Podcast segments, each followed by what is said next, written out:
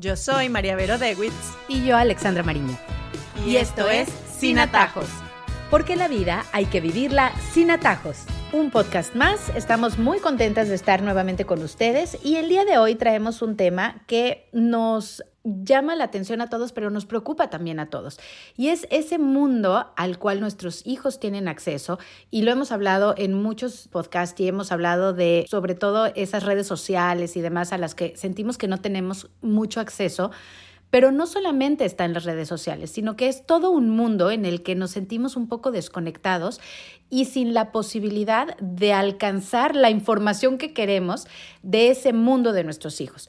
Como que llega un momento en estas nuevas generaciones y nosotros como nuevos padres eh, en estas nuevas generaciones en el que nos sentimos sin conocimiento de gran parte de lo que sucede en la vida de nuestros hijos.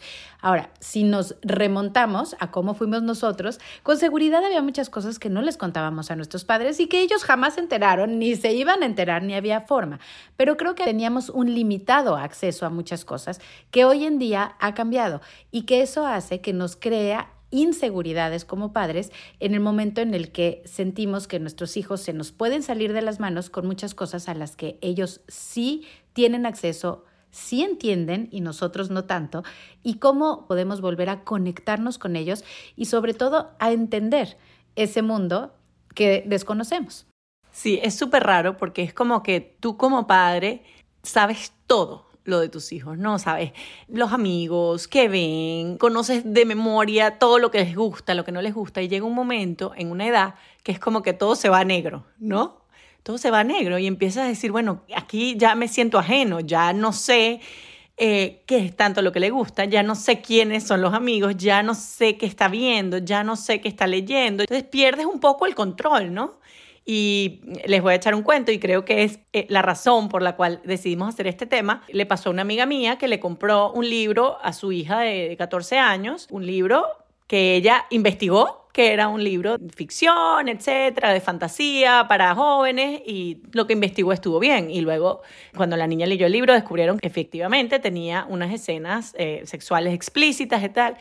Y ella me decía, es que no tuve manera de averiguar. Después me enteré, o después de hablarlo con mi hija, que había unas cuentas de TikTok en las que hablaban sobre el libro donde sí se especificaba esto, pero yo no tenía acceso, no sabía que había esa fuente de información, que es donde la consiguen mis hijas, de los libros, de las series que ven, etcétera, en TikTok. Y yo no tenía ese acceso, ¿no? Entonces, sí nos parece importante decir, bueno, sí, o sea, hay una fuente de información sobre lo que ven, lo que oyen nuestros hijos que están ahí, pero quizás por nuestros conocimientos, por nuestro tiempo, no sabemos cómo acceder a ellas. Y tenemos la responsabilidad, sí, de saber en qué están. Porque, por ejemplo, también eh, tuve otra mamá que me decía, no, mi hija está leyendo manga, que son como unos dibujos animados japoneses y tal, pero que tienen muchos temas escabrosos y que de repente ves como los niños se retraen, se vuelven hasta depresivos porque los temas que se tratan ahí son muy fuertes y de repente los papás, ah, bueno, qué bueno que ella lee mucho. Ah, qué bueno que a ella le gusta esto. Ay, qué exótico lo japonés, lo coreano, lo asiático. Y de repente no te das cuenta de los temas que están ahí adentro. Entonces, a veces hay que escarbar un poquito y hay que hacer el esfuerzo de tratar de conectarte a ese mundo, ¿no? Yo le decía a esta amiga, bueno, piensa que gracias a Dios tú te enteraste y pudiste hablar con tu hija, la hija le comentó, le dijo que no, que se lo había saltado, que no y tal, y tuvo una conversación con ella. Pero ¿cuántos papás y cuántas mamás no tienen ni idea de qué están leyendo sus hijos? No tienen ni idea, porque ya ni siquiera hay que comprar el libro en físico, ya el libro les llega a través del teléfono y, lo leen y uno no lo sabe, ¿no? Entonces, sí tenemos que hacer un esfuerzo un poquito más eh, hasta sobrehumano para conectar con esas. Entonces yo les digo a los papás, sí, abranse TikTok, claro que tienen que abrirse TikTok y hay que abrirse Snapchat y hay que abrirse lo que ellos están usando, porque tenemos por lo menos que saber las nociones básicas de esos medios de comunicación que ellos utilizan para acceder a esta información. Lo que también creo que sucede, a diferencia de lo que sucedía en nuestra generación cuando tal vez teníamos estas edades, es que esos cambios son vertiginosos, ¿no? Em, es inmediato, son intempestivos. Yo me siento como que ya se me va a ir el tren y trato de agarrarme y de colgarme de algún lado porque es demasiado el que haya tantas cosas andando al mismo tiempo, en el sentido en que, ok, puedes ver los contenidos, pero tal vez no puedes entenderlos todos, el mismo lenguaje que utilizan, la forma como se comunican con sus mensajes de texto y demás que de verdad es un lenguaje incomprensible muchas veces, en el que ya dicen unas cosas entre ellos y que tú te quedas como en el mismo slang que no entiendes y que te creías que, que medio estabas y perteneces, pero realmente no pertenecemos. Lo cual está bien, porque creo que es correcto que una generación tenga su propio lenguaje, pero sí quisiera ver esas diferencias y dónde debemos enfocar nuestra mirada para no perdernos en ese mundo tan vertiginoso, en ese mundo tan difícil. Yo creo que no nos puede quitar la paz el no saber todo. Como tú dices, había muchas cosas que eran parte de nuestra intimidad de adolescentes, etcétera, que nuestros papás no sabían y estaba bien. Ahora, sí tenemos que estar pendientes de lo que atenta contra la integridad de nuestros hijos, sea física, sea mental o sea espiritual, ¿no? Entonces, lo que ven, lo que leen, qué mensaje están recibiendo, sí son cosas que debemos saber, no para escudarlos, o sea, no para protegerlos, no, sino porque esas son las cosas que tenemos que conversar, esas son las cosas que tenemos que hablar con ellos. ¿Y qué piensas tú? ¿Y qué has oído?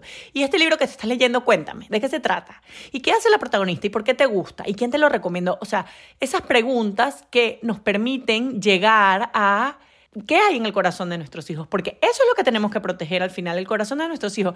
Mira, si ellos hablan o no hablan, se visten o no se visten, etcétera, tú lo que tienes que proteger es el corazón. Entonces, yo me tengo que enterar de todo lo que mi hijo habla. No, porque también vemos papás que están obsesionados entonces con saber todo y mi hijo me tiene que contar todo y tengo que saber todo y eso te va a quitar la paz y no va a ser así. Además, no está bien tampoco. Ellos tienen que saber también tener su intimidad. Pero sí sí saber qué es lo que están consumiendo, qué es lo que les ocupa el corazón, ¿no? Hay adolescentes que están eh, fascinadas con K-pop ahorita, con los, estos artistas coreanos. Entonces, bueno, sentarte a ver, ¿ustedes han visto videos del K-pop? ¿Cómo son? O sea, ¿cómo es la estética de estos muchachos? ¿Cómo está moldeando esto la imagen de nuestras hijas de la masculinidad, por ejemplo? Son hombres que se maquillan, que son bastante femeninos en su apariencia. Entonces, no quiere decir que yo voy a prohibir para nada, pero sí discutirlo con mi hija. Mira, ¿qué tal? ¿Sabes qué? Qué diferente, ¿no? ¿Qué te parece a ti eso? Entonces, esas conversaciones, ¿a ti te gusta cómo se visten y te gusta cómo se peinan? ¿Qué es lo que te gusta? No, mamá, no, a mí me parece que lo que chévere la música. Ah, ok. Entonces, todas esas conversaciones es en las que podemos saber más o menos en qué están pensando ellos. ¿Cuánta gente, después de una tragedia, los papás decían no tenían ni idea que mi hijo estaba en eso? No tenía ni idea en qué andaba mi hijo. No tenía idea que tenía esos amigos, no sabía que estaba leyendo eso, no sabía que estaba viendo eso, no sabía que tenía estos videos en YouTube, no sabía que tenía este perfil. Y claro, contra nosotros juega el tiempo, que no tenemos tiempo, estamos ocupados con mil cosas, nuestras propias mini adicciones a redes sociales, a todo, que también pasamos mucho tiempo ahí, etc. Entonces, claro, buscamos lo nuestro, no las recetas o lo que sea, o el TikTok de lo que nos gusta a nosotros, no vamos a ver lo que le gusta a nuestros hijos, pero sí saber, bueno, yo sé actualmente qué está en el corazón de mi hijo, qué es lo que pasa tiempo viendo, qué es lo que pasa tiempo leyendo, qué es lo que pasa tiempo escuchando, yo sé cuál es el artista favorito de mi hijo. Esas son las cosas que le están llenando poco a poco el corazón y yo tengo que por lo menos saber. Y como digo, tampoco llevarse las manos a la cabeza. Si vio algo, si leyó algo, que de repente no, como yo le decía a esta amiga, no pasa nada, qué bueno que pudiste conversarlo con ella y que ella supo qué hacer.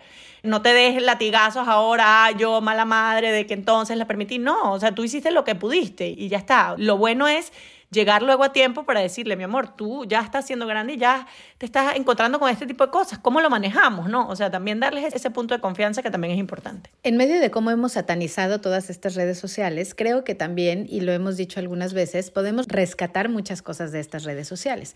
Me ha funcionado porque todos sabemos que es un algoritmo, ¿no? La otra vez me reía mucho porque entonces, si veo el Instagram, mi algoritmo son tablas de quesos, ¿no? O sea, Luis Miguel, por supuesto, tiene que aparecer, cosas así que son mis gustos. Pero si voy a ver el de mi esposo, es muy chistoso lo que aparece porque casi siempre hay mujeres en bikini involucradas. En todo caso, el algoritmo es algo increíble, que juega a mi favor cuando yo le presto a mis hijas mi teléfono, por ejemplo, para que tengan una red social, que puede que yo no les deje tener en sus aparatos o en su celular, pero le digo, ok, tenlo en el mío, para yo tener un control. Pero a mí me ha funcionado porque resulta que me empiezan a aparecer a quienes siguen, personas que yo nunca en la vida sabría que existen, estos eh, influencers y demás, y empiezo a ver esas modas a lo que le da clic. Por ejemplo, una que me ha funcionado con las niñas, y es simplemente se los digo a partir de mi propia experiencia personal, es Pinterest tiene en su celular mi hija mi cuenta de Pinterest. Y es interesante porque Pinterest te puede servir para desde decorar una casa hasta hacer una fiesta, ¿no? Con un tema. Pero también tiene muchas cosas que están de moda. Y ahí están los libros, ahí está la moda física de lo que se ponen, ahí están los influencers, los maquillajes, porque también muchas veces te dejas llevar por, esta es la crema furor de no sé dónde. Y uno puede hacer su labor como mamá, y, tratar de investigar lo que tratas de investigar, vas, se la compras, que son carísimas casi siempre, y la niña se brota los dos días. Entonces ahí estás llorando con la dermatóloga porque la niña se puso lo que estaba de moda en TikTok.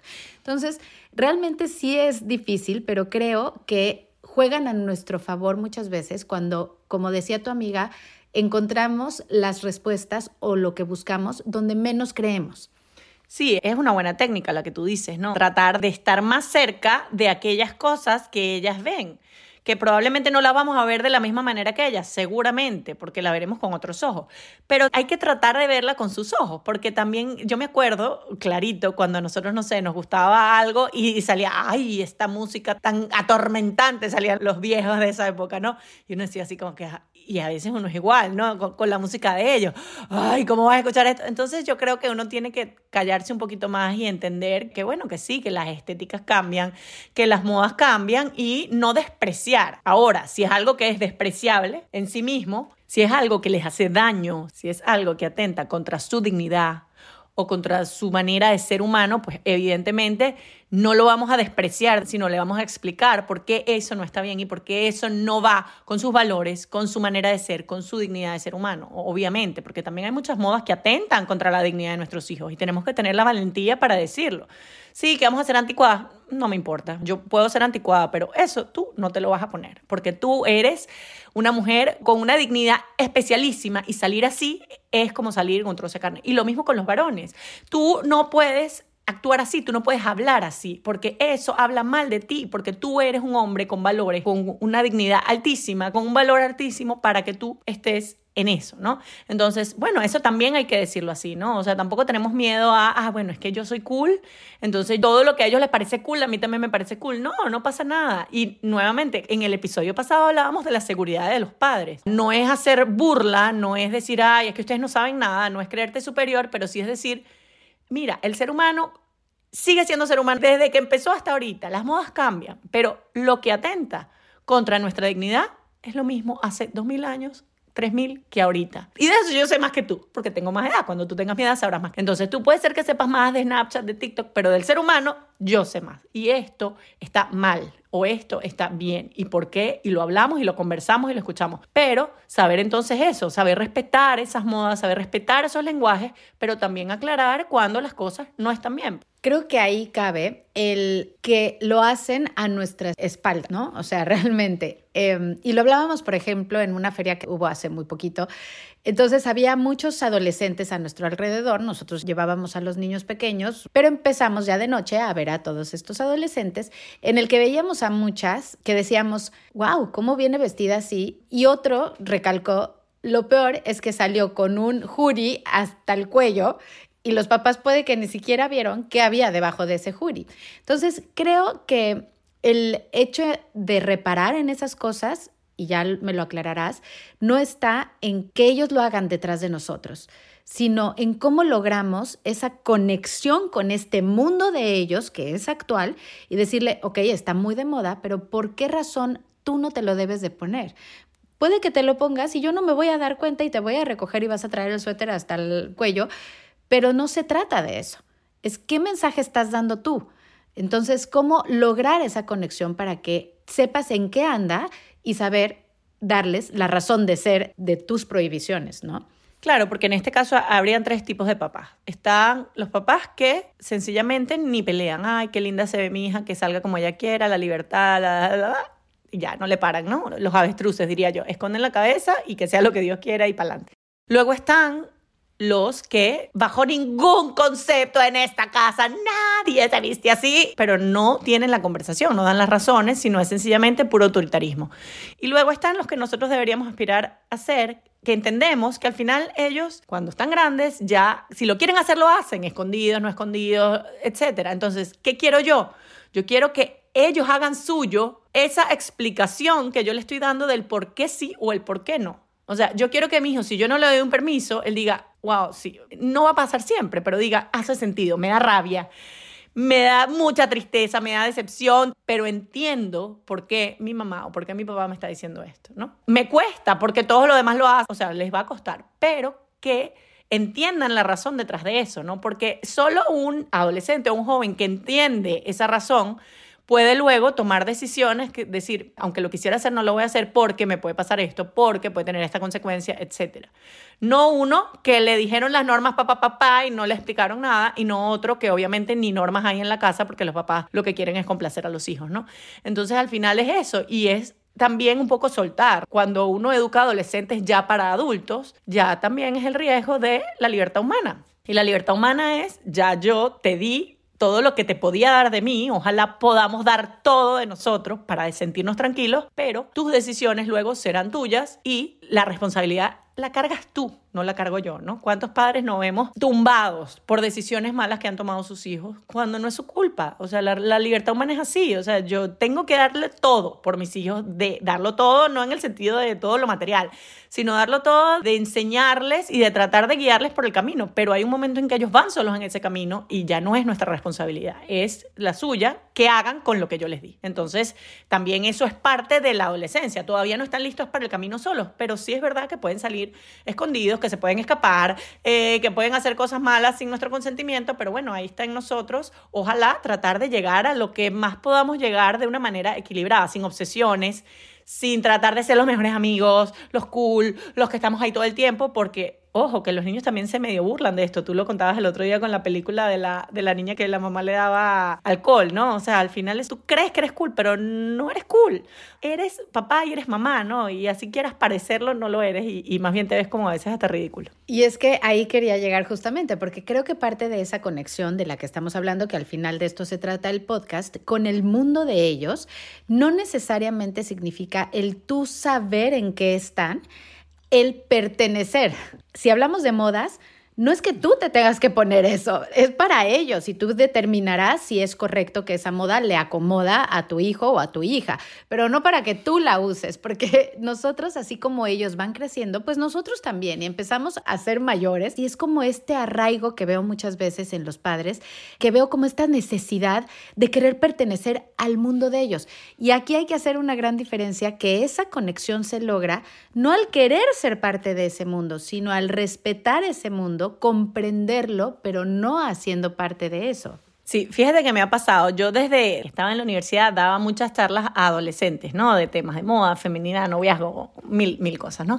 Y yo sentía cuando estaba, o sea, cuando estaba más joven en la universidad, yo sentía la conexión, ¿no? O sea, yo sentía que estas querían ser mis amigas. O sea, había como, yo salía de la charla y era como una conexión impresionante, ¿no? Y últimamente me ha tocado dar charlas y les encanta la charla y todo lo que digo, pero no pueden ser mis amigas. Y yo salgo de la charla y trato de conversar con ellas y todos se me quedan viendo así como, no, o sea, no. Entonces, claro, después me agradecen mucho lo que les digo y hacen caso y les encanta, pero hay una distancia y esa distancia tal vez hace que lo que yo les diga tenga más autoridad, porque vengo de la experiencia, porque vengo de una seguridad personal de que hay cosas que funcionan, etcétera, y eso da más valor a lo que digo que quizás lo que decía cuando estaba en la universidad pero estas niñitas no son mis amigas ya, porque ya yo estoy en otra generación y no van a venir a contarme, no hay, no hay esa conexión porque somos de distintas generaciones. Y yo creo que eso hay que entenderlo. El otro día yo le preguntaba a mis hijos, bueno, ¿y qué dicen tus amigos de mí?